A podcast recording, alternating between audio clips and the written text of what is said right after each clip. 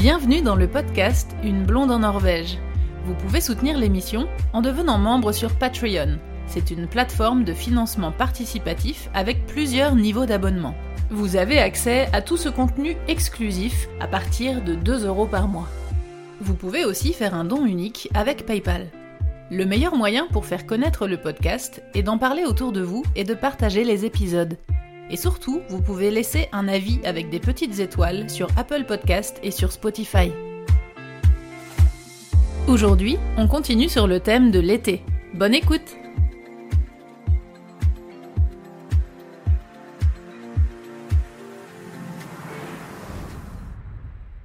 voulais vous parler aussi un petit peu de la nourriture, même si ça n'a pas de rapport en soi vraiment avec, euh, avec l'été, mais euh, c'est une question que je reçois souvent euh, et ça fait partie des conseils que je vous donne le plus souvent aussi. vous me demandez comment essayer de pas trop dépenser en Norvège et c'est vrai que justement un des, un des budgets qui est, qui est très souvent le, le plus important, c'est le budget nourriture.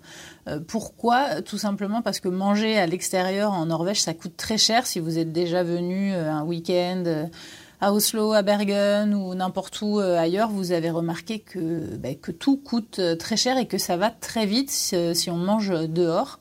Parce qu'au restaurant, on peut trouver hein, des plats très bons et copieux et pour pas trop trop cher, mais pour pas trop trop cher par rapport au prix du coût de la vie en Norvège. C'est-à-dire que euh, si vous prenez euh, une, grosse salade composée, par exemple, vous pouvez en avoir pour euh, entre 20 et 30 euros.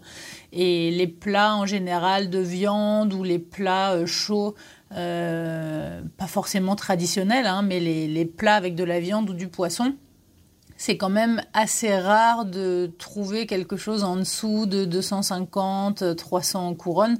C'est plutôt dans, autour de 300, 350 couronnes. Donc, euh, sachant que les boissons sont aussi très chères, pas forcément que l'alcool, hein, il faut compter entre, entre 10 et 20 euros pour un verre de vin. Euh, les bières sont entre 10 et 15 euros. Euh, le verre de vin, est à 10-15 euros aussi, sachant que dans ces prix-là, c'est plutôt le vin euh, un peu dégueu de table, le first price, quoi, le vin en cubi, euh, pas terrible. Euh, et sachant qu'ils servent aussi de très petites quantités. une petite astuce, alors ça c'est vraiment, ça, fait vraiment crevard, mais, une astuce, si vous prenez du rosé ou du blanc, je sais pas vous, mais moi j'aime bien quand c'est vraiment très frais. Et si vous le demandez avec des glaçons, ils vont vous mettre les glaçons en premier dans le verre et ils vont vous amener le verre avec euh, vraiment très très peu d'alcool de, dedans parce qu'avec le niveau des glaçons, ça va faire un niveau d'alcool vraiment très très faible. Donc c'est pas du tout pour faire euh, la crevarde, mais honnêtement, au prix du verre, c'est vrai que moi je demande jamais euh, avec les glaçons, j'attends de me faire servir et je demande les glaçons après. Parce que très honnêtement, ça m'est arrivé plusieurs fois à Oslo d'aller dans un restaurant un peu... Euh, enfin, c'était même pas dans un restaurant, c'était dans un bar un peu euh, chicos. Et euh, je crois que j'avais pris un verre de vin qui coûtait presque 200 couronnes. Et honnêtement on m'avait servi dans le verre mais je sais pas 3 cm de vin. Enfin j'ai envie de dire au gars vas-y serre quoi. Enfin je le payerais 5 balles, euh, je dis pas, mais là, je vais payer 17 euh, euros mon verre et il n'y a rien dedans, quoi. Donc, euh, le petit coup des glaçons, faites attention. Attendez de vous faire servir, demandez les glaçons à part et ajoutez vos glaçons dans le verre. C'est vraiment, j'ai presque honte de, de raconter ça, mais bon, c'est vrai que par rapport au prix de l'alcool, quand même, je pense que c'est un, un bon conseil quand même. Euh, donc voilà, le vin est très cher, les bières sont dans les 10 euros aussi, entre 10 et 15 euros. Euh, les sodas sont chers aussi, hein, si vous prenez un jus ou un soda, un coca, etc. C'est autour de 10 euros en général, entre 7 et 10-12 euros. Donc euh, bah, le cumul de tout ça, les cafés sont chers aussi. Donc si vous faites le cumul d'un plat un peu cher, un verre de vin et un café, bah, c'est vite autour de 40 euros par personne pour un repas tout à fait standard. Hein. On ne parle pas de grande gastronomie ni de plats traditionnels. Hein. On parle d'un steak frites ou une salade César avec un verre de vin et un café. Donc c'est sûr que si vous venez sur une grande période et que vous devez manger midi et soir dehors, euh, plus, euh, si vous êtes ça, ça fait partie des conseils que je vous ai donnés, il me semble, dans le podcast euh, sur l'hiver. Mais si vous êtes à l'hôtel, dans la plupart des hôtels, le petit-déj n'est pas inclus dans les réservations, il faut le payer en plus. Ça dépend des hôtels, il hein, faut vérifier, mais il y en a quand même beaucoup dans lesquels c'est pas inclus. Et euh, c'est des gros buffets, hein, c'est très bon, mais euh, c'est quand même assez cher. En général, c'est dans les 150 euh, couronnes par personne pour accéder au petit-déj. Et les buffets, en général, le soir, c'est entre 200 et 250 couronnes aussi. Donc, du coup, si vous devez rajouter le prix du petit-déj à l'hôtel, plus manger dehors midi et soir, c'est très très vite un gros budget. Moi, j'ai cramé mon budget de première vacances en Norvège à cause de ça. Donc euh, faites attention à ça. Et ça recoupe aussi un autre conseil du coup que j'avais donné, c'était de plutôt vous orienter vers du Airbnb. Là, vous allez avoir une cuisine ou un coin cuisine, en tout cas de quoi vous faire à manger. Et si vous vous faites à manger vous-même, c'est forcément moins cher, même si ça reste plus cher qu'en France, hein, parce que les produits euh, sont chers. Donc même aller faire des petites courses, euh, j'ai eu plusieurs fois la réflexion de gens euh, qui étaient surpris, qui étaient allés euh, faire vraiment des toutes petites courses pour acheter par exemple juste de quoi faire des sandwichs et en achetant juste du pain, du jambon, du fromage, je sais pas, un peu de salade et du papier d'aluminium, ils en avaient pour 35 35 euros quoi. Donc c'est vrai que ça va vite, mais en tout cas par rapport au fait de manger dehors, l'astuce c'est quand même mieux de se faire à manger soi-même. Euh, l'astuce aussi d'essayer d'éviter d'acheter des boissons dehors, donc emmenez euh, votre gourde comme je l'ai dit précédemment et euh, emmenez votre eau avec vous partout. Comme le café est assez cher, c'est de prendre votre thermos parce que vous avez quand même pas mal d'endroits où vous pouvez vous faire du café. Donc, si vous êtes en Airbnb, vous pouvez soit utiliser la cafetière sur place ou s'il y a une petite bouilloire, vous faire du café instantané, même si c'est pas terrible. Mais c'est vrai les cafés, c'est aussi un petit détail, mais dans les bars-restaurants, un café, c'est entre 25 et 40 couronnes. Donc encore une fois, si vous êtes une famille, euh, deux adultes, deux enfants, que les deux adultes prennent un café, les deux enfants prennent un chocolat chaud, 5, 10, 15, 20, on en a vite pour 20 ou 30 euros. Donc euh, si vous faites ça plusieurs fois par jour, c'est un gros budget pour pas grand-chose en fait. Donc c'est toutes ces petites dépenses-là qu'il faut euh, essayer de, contrôler. Donc c'est pour ça que je vous redonne ces conseils plusieurs fois. Je sais que je l'ai déjà dit plein de fois dans plusieurs épisodes, mais peut-être il y a des nouveaux auditeurs qui écoutent cet épisode et qui n'ont pas écouté les anciens. Si vous êtes euh, sur euh, Oslo ou dans les grandes villes et que vous cherchez des endroits pour manger euh, traditionnels, je vous recommande de regarder sur TripAdvisor. Et si vous venez à Oslo, j'ai fait un e-book dans lequel je vous donne plein, plein, plein d'infos sur comment vous déplacer à Oslo, euh, il y a tous les liens actifs pour aller acheter les cartes de transport avec les réductions pour les, musées, pour les activités, pour plein plein de trucs. Euh, il y a une liste de restaurants pour manger traditionnel, il y a une liste de cafés pour... Euh, pour euh, boire euh, juste un verre l'après-midi ou pour sortir le soir avec les rooftops. Il y a toutes les activités à faire euh, gratuitement. Il y a plein de choses. Il y a, quelques trucs qui sont gratuits quand même en Norvège. Hein. Il n'y en a pas beaucoup, mais il y en a quelques-uns. Donc je vous ai regroupé toutes ces infos-là dans un e-book qui est en vente sur mon site internet. Un petit euh, conseil pour euh, moins dépenser euh, par rapport au budget nourriture, c'est d'utiliser l'appli Too Good To Go. Si vous me suivez sur les réseaux sociaux lors de mes dernières vacances à Pâques, je vous avais fait des petites stories et j'avais pris des photos pour vous montrer ce que j'avais récupéré dans le sac Too Good To Go que j'avais essayé. Je connaissais l'application évidemment, mais je l'utilise pas beaucoup. Je vais vous expliquer pourquoi après. Et, et du coup, là euh, où j'étais en vacances, il y avait une petite boutique qui faisait des sacs comme ça, qui donnait à la fin des heures d'ouverture du magasin. J'ai essayé et très honnêtement, euh, c'était très intéressant. Euh, je sais que je vous ai posé la question et vous êtes plusieurs à m'avoir répondu que vous aviez essayé, mais que vous aviez été euh, déçus, etc. Moi, j'étais en vacances là, donc c'était assez cool parce qu'on a eu des, des produits différents, on a pu essayer plein de trucs, mais par rapport à ce qu'il y avait dans le panier, euh, j'ai essayé de faire le calcul de ce que ça coûtait à peu près et ça valait vraiment le coup. C'est un panier que j'ai payé dans les 30 couronnes, un truc comme ça, 30 ou 35 couronnes.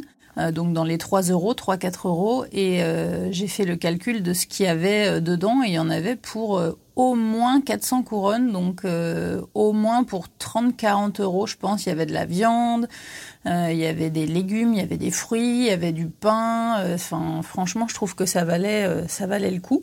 on a pu se faire des sandwichs, faire le petit déj avec et faire au moins deux repas. Donc c'était vraiment très très cool. Le seul problème avec Too Good To Go, et c'est la raison pour laquelle je ne l'utilise pas quand, quand je suis chez moi le reste de l'année, c'est que c'est le cas partout, mais peut-être en France et peut-être euh, dans certaines villes, je ne sais pas, peut-être qu'à Paris c'est plus souple. À l'époque où j'étais à Paris, je ne l'utilisais pas. Mais l'inconvénient de cette application, c'est que du coup, il faut aller chercher les paniers en, en fin d'horaire d'ouverture de magasins, ce qui est normal hein, parce qu'ils vendent les invendus, c'est les restes. Mais en Norvège, le problème, ce qui est un problème, mais ce qui est plutôt cool aussi, c'est que les magasins restent ouverts très tard. La plupart des magasins ferment entre 22h et minuit pour les magasins alimentaires. Donc ça veut dire que les, les sacs euh, Too Good To Go sont allés à chercher à la fin de ces horaires d'ouverture-là. Il y a un créneau de entre 10 minutes et un quart d'heure. Et, euh, et c'est très souvent entre 22h, euh, 21h30 et minuit. Donc c'est quand même assez tard. Euh, moi, j'ai pas le. Quand je suis du matin au boulot, je me lève à 5 h Donc euh, j'ai absolument pas envie de ressortir à minuit pour aller chercher un sac avec du pain. Donc euh, c'est un petit peu l'inconvénient de l'appli, c'est que les horaires sont quand même pas très flexibles. Alors ça dépend, hein, encore une fois. Il y a plein de euh, il y a plein de, de, boutiques différentes qui sont dans cette application-là. Il y a des magasins qui vendent de tout, il y a des boulangeries, il y a des pizzerias, il y a des restaurants aussi qui vendent des restes. Donc ça peut être vraiment très intéressant. Il faut regarder en fonction de là où vous êtes. Et c'est pour ça justement que j'avais voulu essayer en vacances. Je me suis dit peut-être ça va être différent. Et effectivement, il y avait un petit, une petite boutique euh, Joker à côté de là où on était et qui fermait plus tôt. Du coup là c'était cool. Je crois que j'étais allée chercher le sac à 19h30 ou un truc comme ça. Donc là, c'était plutôt pratique. Et, euh, et finalement, c'est quelque chose que j'utilise que quand je suis en vacances dans les petites euh, supérettes parce que autour de chez moi, ça marche pas trop. Et aussi, autour de chez moi, il y a beaucoup de, stations-service qui vendent des, des sandwichs ou des croissants ou beaucoup de viennoiseries. Donc c'est vrai que moi, ça m'intéresse pas trop parce que j'en mange pas beaucoup. Donc euh, là, ce qui est intéressant, c'est vraiment avec les magasins euh, qui, qui, vendent des restes alimentaires. Et hum, ce qu'il y avait dans le sac, c'était pas des choses périmées, hein, c'était euh, c'était des articles qui avaient encore un jour ou deux de, de date je sais qu'à Oslo, c'est une application qui fonctionne vraiment très bien. Il y a plein de choix euh, dans les grandes villes en général, à Bergen euh, aussi, et puis même dans des petits coins, hein, comme où là j'étais en vacances, euh, ça fonctionne, ça fonctionne très bien. C'était très bon, les produits étaient bons, étaient frais. Donc c'est une petite astuce pour moins dépenser que je vous recommande.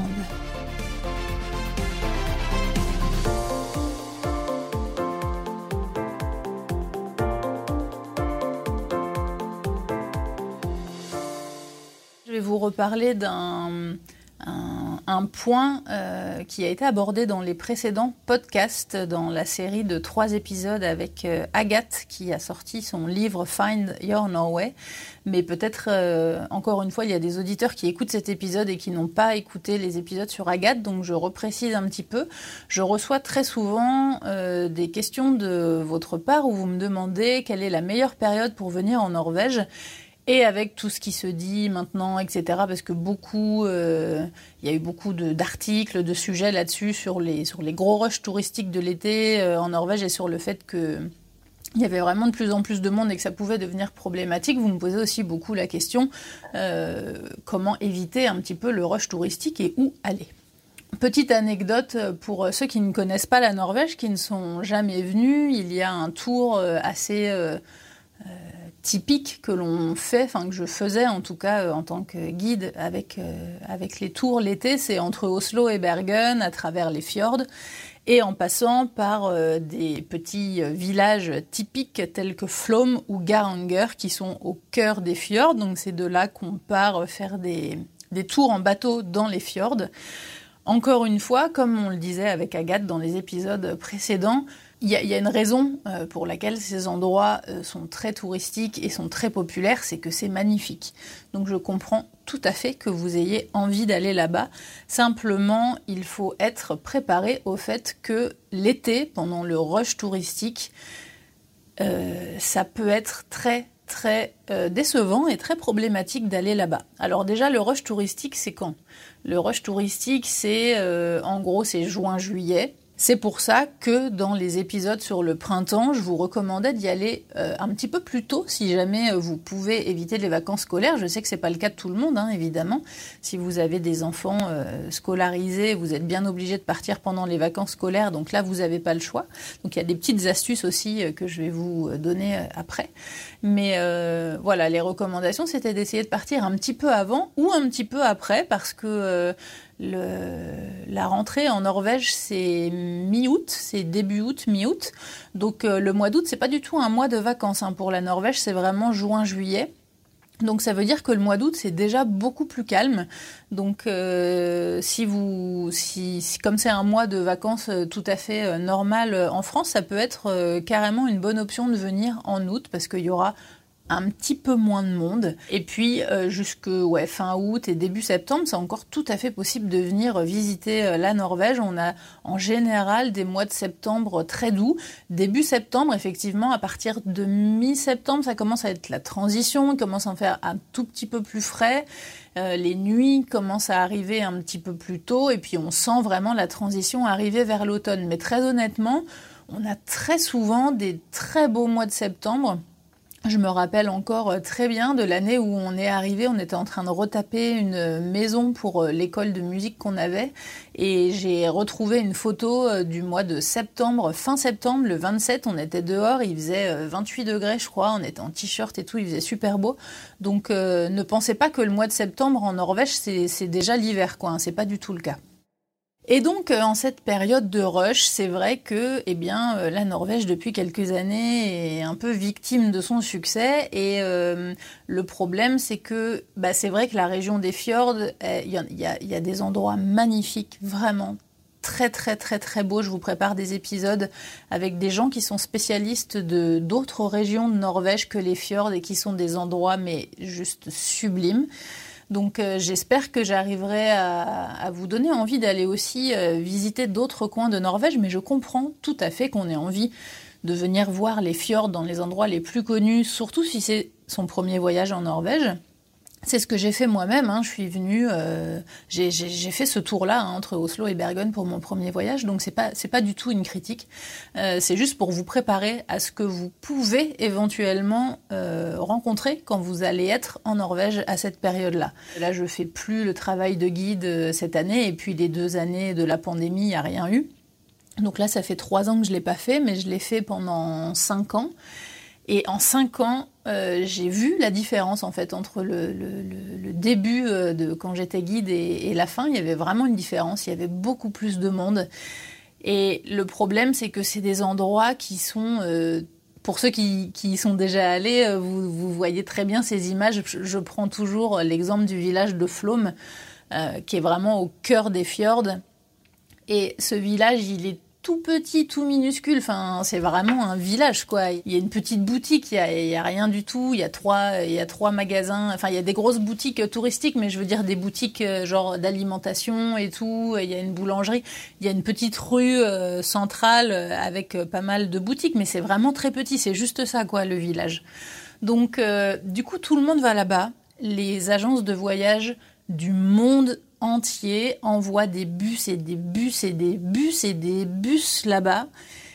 Et c'est mais du délire. Et il y a une année, où j'étais guide avec un tour, mais c'était un tour un peu différent. C'était pas un gros tourbus. J'étais pas parce que quand je suis guide dans les gros tourbus, euh, je peux être toute seule pour euh, une cinquantaine de personnes. En général, on a entre 30 et 50 personnes euh, à charge tout seul.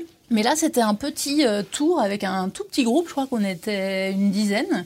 Et on faisait une partie du tour en, transport et en minibus, donc c'était vraiment un fonctionnement euh, différent. Et hum, on a fait un tour euh, en bateau dans les fjords à partir de Flôme.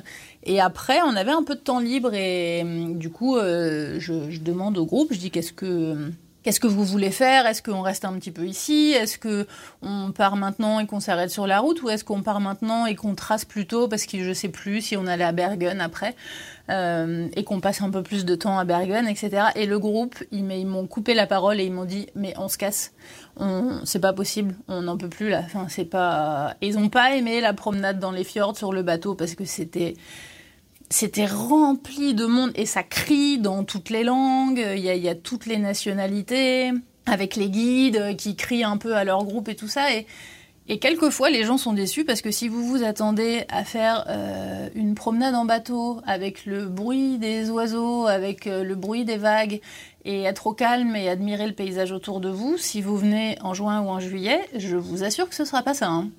Entre les groupes qui crient sur euh, le bateau, euh, plus le bruit du moteur du bateau, etc., c'est quand même euh, pas ce qu'on voit dans les vidéos sur Internet. Et d'ailleurs, petite recommandation, si jamais vous y allez quand même, que vous allez à Flôme et que vous faites une balade en bateau euh, dans le fjord, je vous recommande de prendre le nouveau bateau électrique qui s'appelle Vision of the Fjord et vraiment, ça change tout. J'ai fait, euh, moi avec les groupes, euh, on, prend tout le temps les autres bateaux, les bateaux à moteur classiques. Et quand je suis allée avec mes parents à Flôme il y a trois ans et que je leur ai fait faire la visite, on a pris le bateau électrique et très honnêtement, ça change tout. Parce que là, du coup, déjà, on n'a pas le bruit du moteur, on n'a pas la fumée, on n'a pas l'odeur, parce que c'est des vieux bateaux, sinon, avec euh, quand on est en haut sur la plateforme pour aller voir la point de vue, le point de vue, on a la cheminée avec euh, la fumée, avec la, vieille fumée noire du bateau là qui sort, donc ça sent pas bon et tout. Donc euh, c'est vrai que sur le bateau électrique, c'est quand même une autre expérience. C'est évidemment un tout petit peu plus cher, mais honnêtement, je vous recommande ce bateau. Donc voilà, faut juste être préparé que dans les petits villages comme ça, qui sont pas faits pour accueillir autant de monde, hein, c'est vraiment euh, victime de son succès quoi. Donc le village de Flom, à Garanger aussi, euh, Garanger et Helsilt, les deux les deux villages qui sont au bout du fjord, du Garanger Fjord. Euh, c'est à Bergen aussi, ça peut être un peu euh, dans, quand vous allez sur les sur les quais là dans la vieille ville à Bregen. Euh, c'est pareil si vous voyez des photos sur Internet avec euh, euh, un touriste qui est tout seul au milieu de ces magnifiques allées en bois à l'ancienne, de l'époque des Ancéates, etc. C'est vraiment très très beau. Sauf que en plein rush touristique, il y a tellement de monde dans ces petites rues-là qui font, je sais pas, 2 mètres de large, que bah, du coup, le bois, vous le voyez pas en fait. Donc, il faut un petit peu être préparé à ça et essayer de, décaler votre séjour si vous pouvez euh, éviter vraiment ce rush touristique-là. Et sinon, autre recommandation, eh bien, c'est d'essayer d'aller un petit peu ailleurs, d'aller un petit peu autour. Par exemple, pour les randonnées.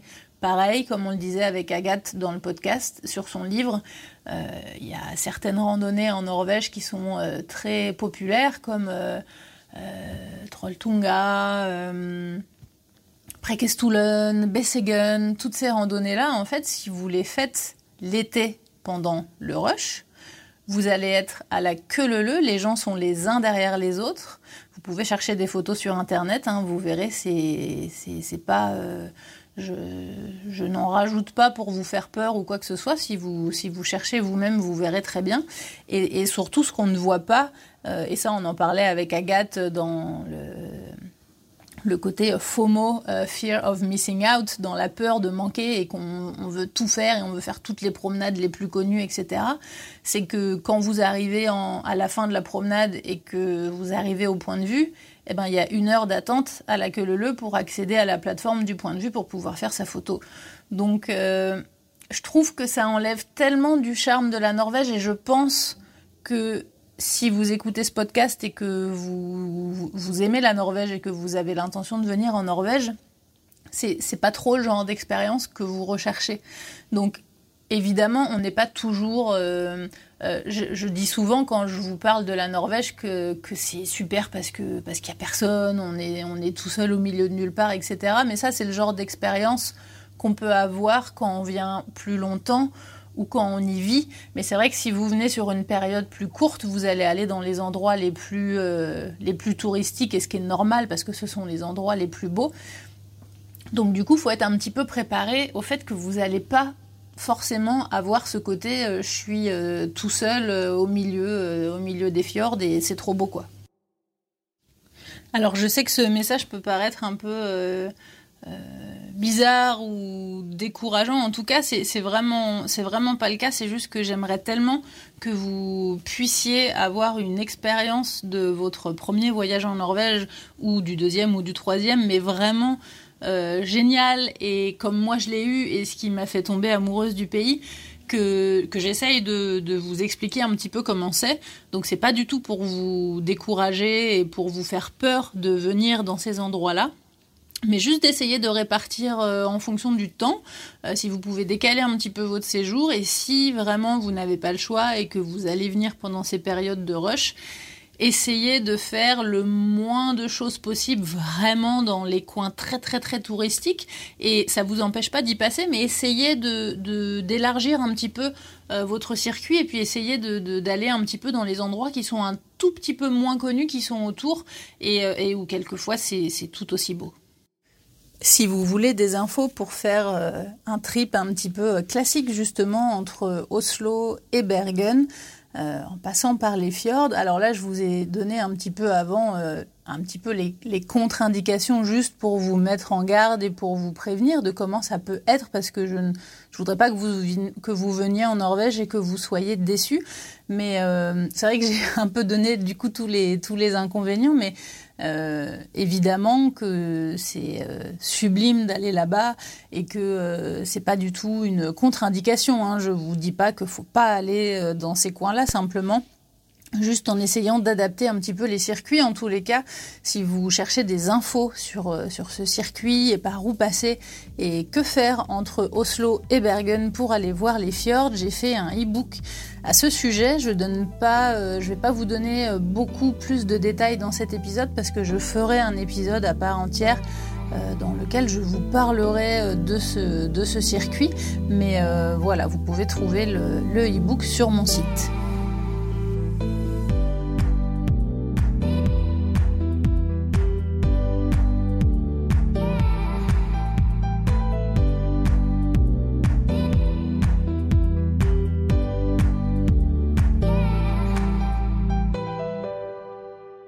Cet épisode, j'avais lancé aussi un appel aux questions et vous m'avez envoyé euh, pas mal de questions très intéressantes. Alors, il y a Elsa qui m'a demandé qu'en est-il des moustiques? Alors ça, c'est vrai que c'est une bonne question. Euh, très honnêtement, je pense que j'aurais peut-être oublié de vous en parler si j'avais pas reçu cette question-là. Euh, alors, les moustiques. Les moustiques, c'est un, c'est un sujet parce que j'ai l'impression que euh, que c'est pas toujours expliqué au, juste terme, c'est-à-dire que euh, j'ai déjà euh, entendu des touristes qui me disaient qu'ils avaient été mais tellement mis en garde contre les moustiques en Norvège, comme quoi c'était mais de la folie furieuse, enfin que c'était un gros délire, un gros problème qu'ils avaient carrément considéré annuler leur voyage et tout. Enfin, et je pense qu'il y a des agences touristiques qui, enfin, pas que je pense, c'est sûr, c'est que euh, les gens qui travaillent dans les agences touristiques, ils connaissent très souvent pas les pays dans lesquels ils envoient les gens. Euh, et quelquefois, ils disent honnêtement des grosses bêtises. Donc euh, faites attention à ce que vous lisez aussi dans les prospectus si vous achetez un voyage organisé, je sais pas, dans les grandes surfaces ou dans les grosses grosses agences qui font des voyages dans le monde entier quelquefois ils prennent un peu les infos euh, qu'ils trouvent, c'est pas toujours, c'est pas toujours très juste. En tout cas, le coup des moustiques, enfin moi ça m'a choqué parce que ça fait maintenant plus de 12 ans que je voyage en Norvège et ça fait 7 ans et demi que j'habite ici et j'ai jamais trouvé que les moustiques c'était un problème plus qu'ailleurs. Alors il y en a, c'est sûr, plus à certains endroits que d'autres, évidemment, mais je dirais que c'est partout euh, le cas. C'est comme en France, évidemment, si vous allez euh, autour d'un lac, autour euh, d'un marécage, autour de zones humides, bah oui, dans la forêt, vous allez avoir des moustiques. Oui, d'accord, ok. mais dans le reste du pays, c'est pas spécialement un problème.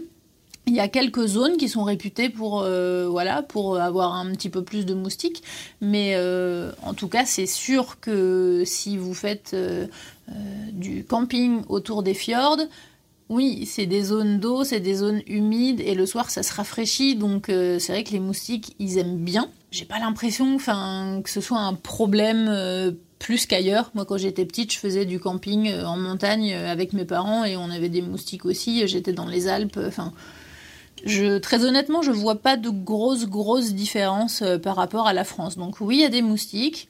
Euh, prévoyez effectivement euh, des sprays ou des répulsifs où ça marche très bien les bougies on vend plein de bougies là dans les espèces de foire-fouilles ou dans les magasins de bricolage des bougies ou des des, petites flamèches euh, en tissu euh, à la citronnelle, etc. Ça, ça, marche vraiment euh, très bien. Mais en tout cas, voilà, n'ayez pas une inquiétude démesurée pour les moustiques en Norvège.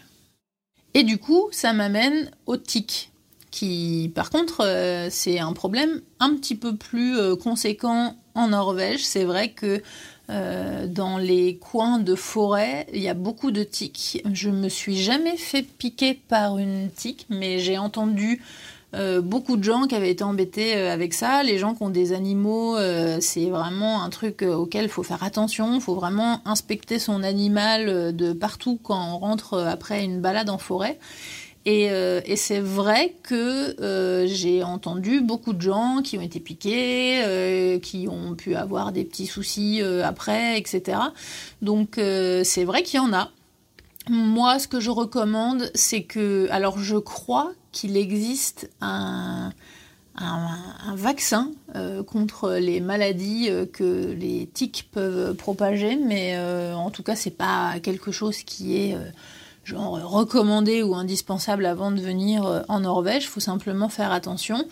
Et euh, dans les recommandations, euh, c'est que quand vous allez vous promener, pas forcément faire une grande rando, hein, encore une fois, mais quand vous allez vous promener, marcher sur des chemins un petit peu en sous-bois ou des sentiers, mettez des, des pantalons, mettez des pattes longues, ne partez pas en short. Moi, je pars jamais en short parce que je suis très sensible euh, aux, feuilles. Si je touche un arbuste un peu, euh, un peu irritant, un peu, euh, un peu piquant, je vais vite être rouge.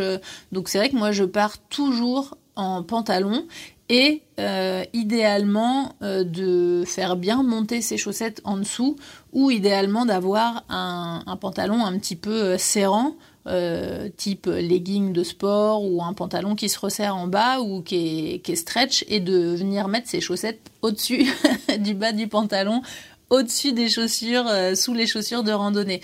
Donc euh, c'est clair que c'est pas c'est pas classe, mais si vous, enfin c'est pas que c'est pas classe, c'est que c'est pas forcément sexy, mais ceci dit, un, beau petit look de randonnée, bah moi je trouve ça chouette si vous si vous suivez des blogueurs qui, font des randonnées euh, en Norvège, euh, partout, vous, verrez, euh, tout le monde a ce look hein, avec les chaussures montantes de randonnée, avec les chaussettes qui montent bien haut au-dessus.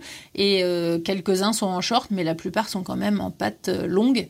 Donc ça, c'est quand même la recommandation. Et puis d'avoir aussi toujours avec soi un petit, gilet fin, un petit sweat ou une petite polaire fine à venir remettre sur les bras si jamais on passe dans un endroit où il y a des branchages, où on peut se blesser un petit peu, et, si on passe aussi quelquefois à travers un petit peu des nuages d'insectes où il peut y avoir euh, des, euh, des, moustiques. Dans tous les cas, comme je l'ai dit dans le passage sur les vêtements, etc., je vous recommande pas de toute façon de partir vous promener. Encore une fois, même si c'est pas pour une longue randonnée, hein, mais même pour une petite marche, moi j'ai toujours mon sac à dos avec moi et j'emmène toujours des manches longues, un peu d'eau, un petit, enfin voilà, vraiment l'équipement indispensable.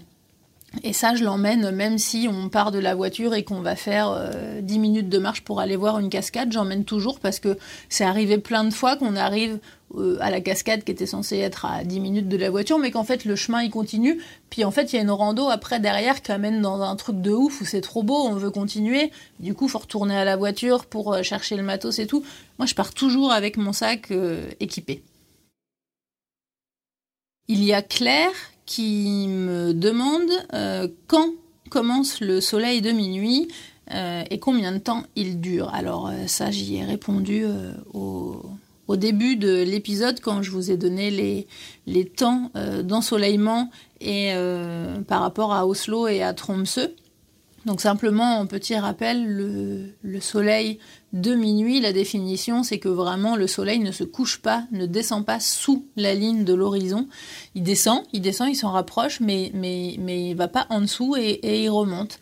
Donc c'est vraiment ça la définition du soleil de minuit. Et le vrai gros soleil de minuit, moi je l'ai expérimenté pour la première fois il n'y a pas si longtemps. C'était il y a, enfin n'y a pas si longtemps. Je pense avant la, pandémie du coup parce que j'ai pas pas bougé depuis. Mais c'était au dernier tournage que j'avais fait euh, comme fixeuse euh, avant le avant le Covid. Donc il y a trois ans.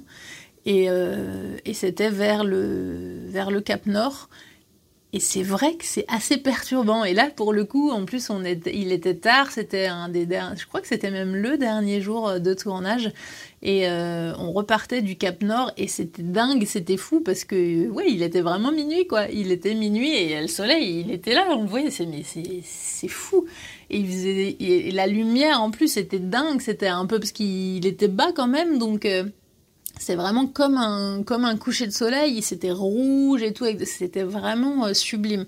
Donc c'est vrai que ces, ces, lumières-là, euh, il faut, faut pas que vous vous imaginiez que le soleil de minuit, euh, dans, les, dans les zones où il y a le soleil de minuit, donc au-delà du cercle polaire, hein, c'est ça la, la, zone géographique dans laquelle vous pouvez trouver le, le soleil de minuit. Donc le cercle polaire en Norvège, il passe à peu près à 350 km euh, en dessous de Tromsø.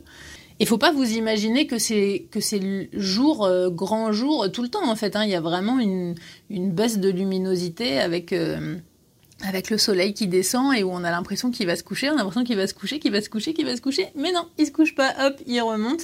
Et avec euh, la luminosité qui change et avec des, des ciels de, de fou, donc c'est vrai que si vous aimez euh, ce genre de, de, de, paysage, de, pour prendre les photos et tout, c'est juste magnifique, c'est une expérience euh, assez incroyable.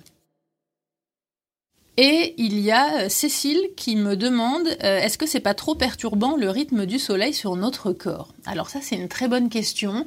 C'est pareil, j'en ai déjà parlé un petit peu dans quelques épisodes et c'est vrai que c'est perturbant.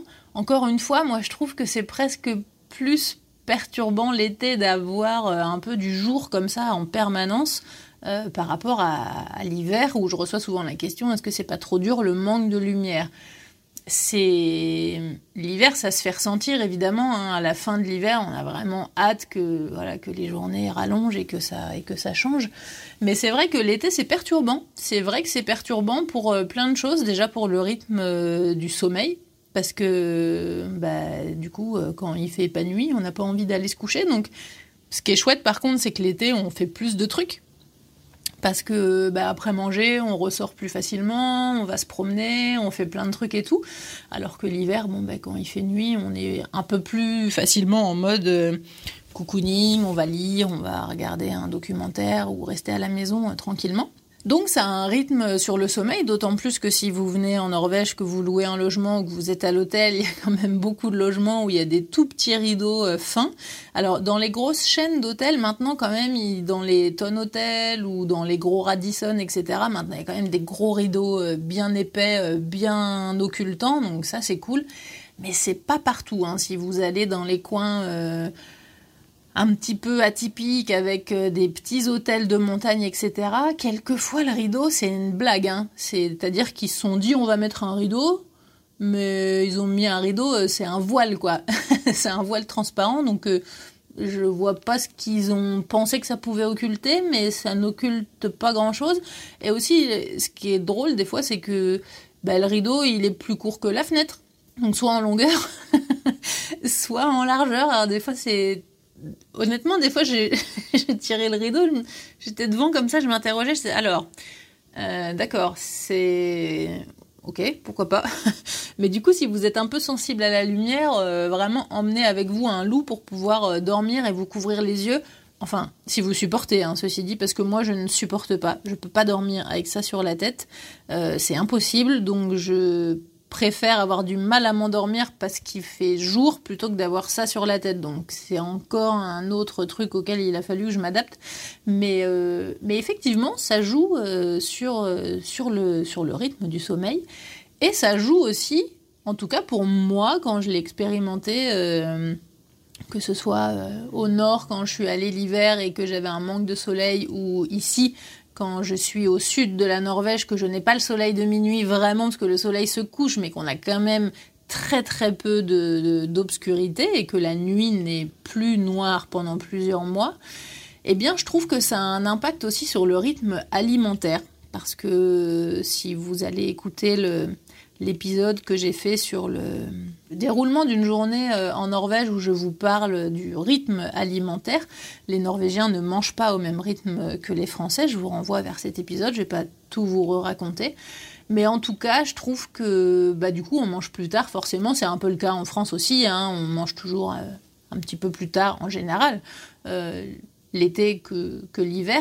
Mais ici, c'est vrai que c'est tellement flagrant le, le, soleil qui est, très présent que du coup le côté euh, se poser à table pour euh, préparer le repas, si c'est le week-end, quand on se dit tiens euh, c'est l'heure de l'apéro et tout ça, bah, du coup c'est plus tard quoi, c'est vraiment plus tard, il y a une grosse différence entre l'été entre et l'hiver.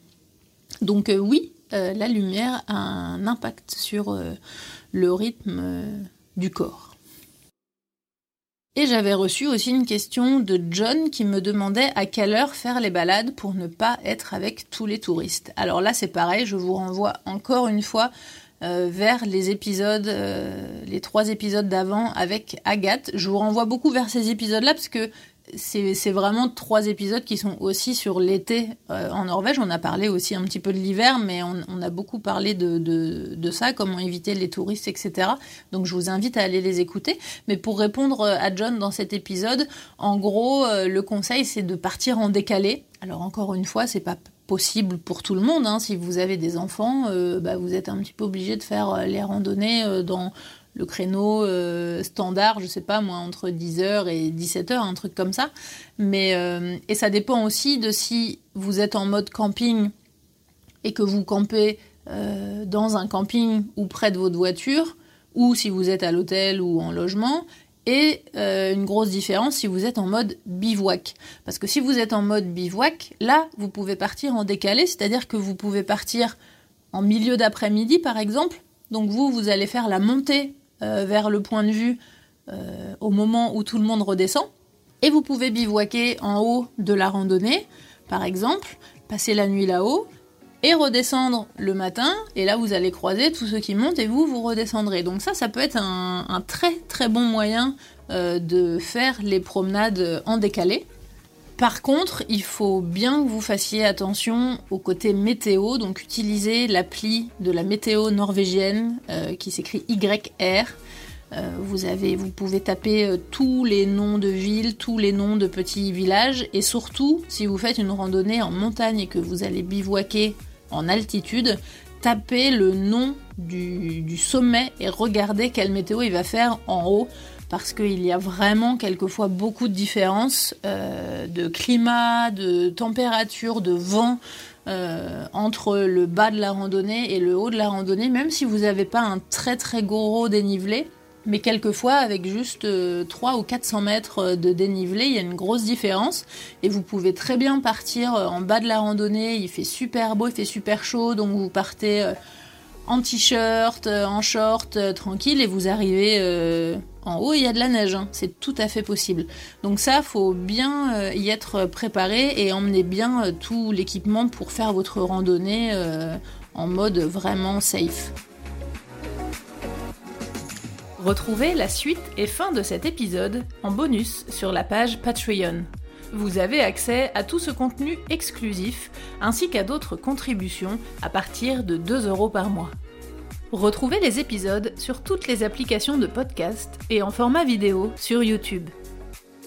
N'hésitez pas à partager les épisodes et à laisser un commentaire sur Apple Podcast ou sur Spotify. Merci à Louise, Eddie et tous les autres contributeurs qui soutiennent l'émission sur Patreon. À bientôt!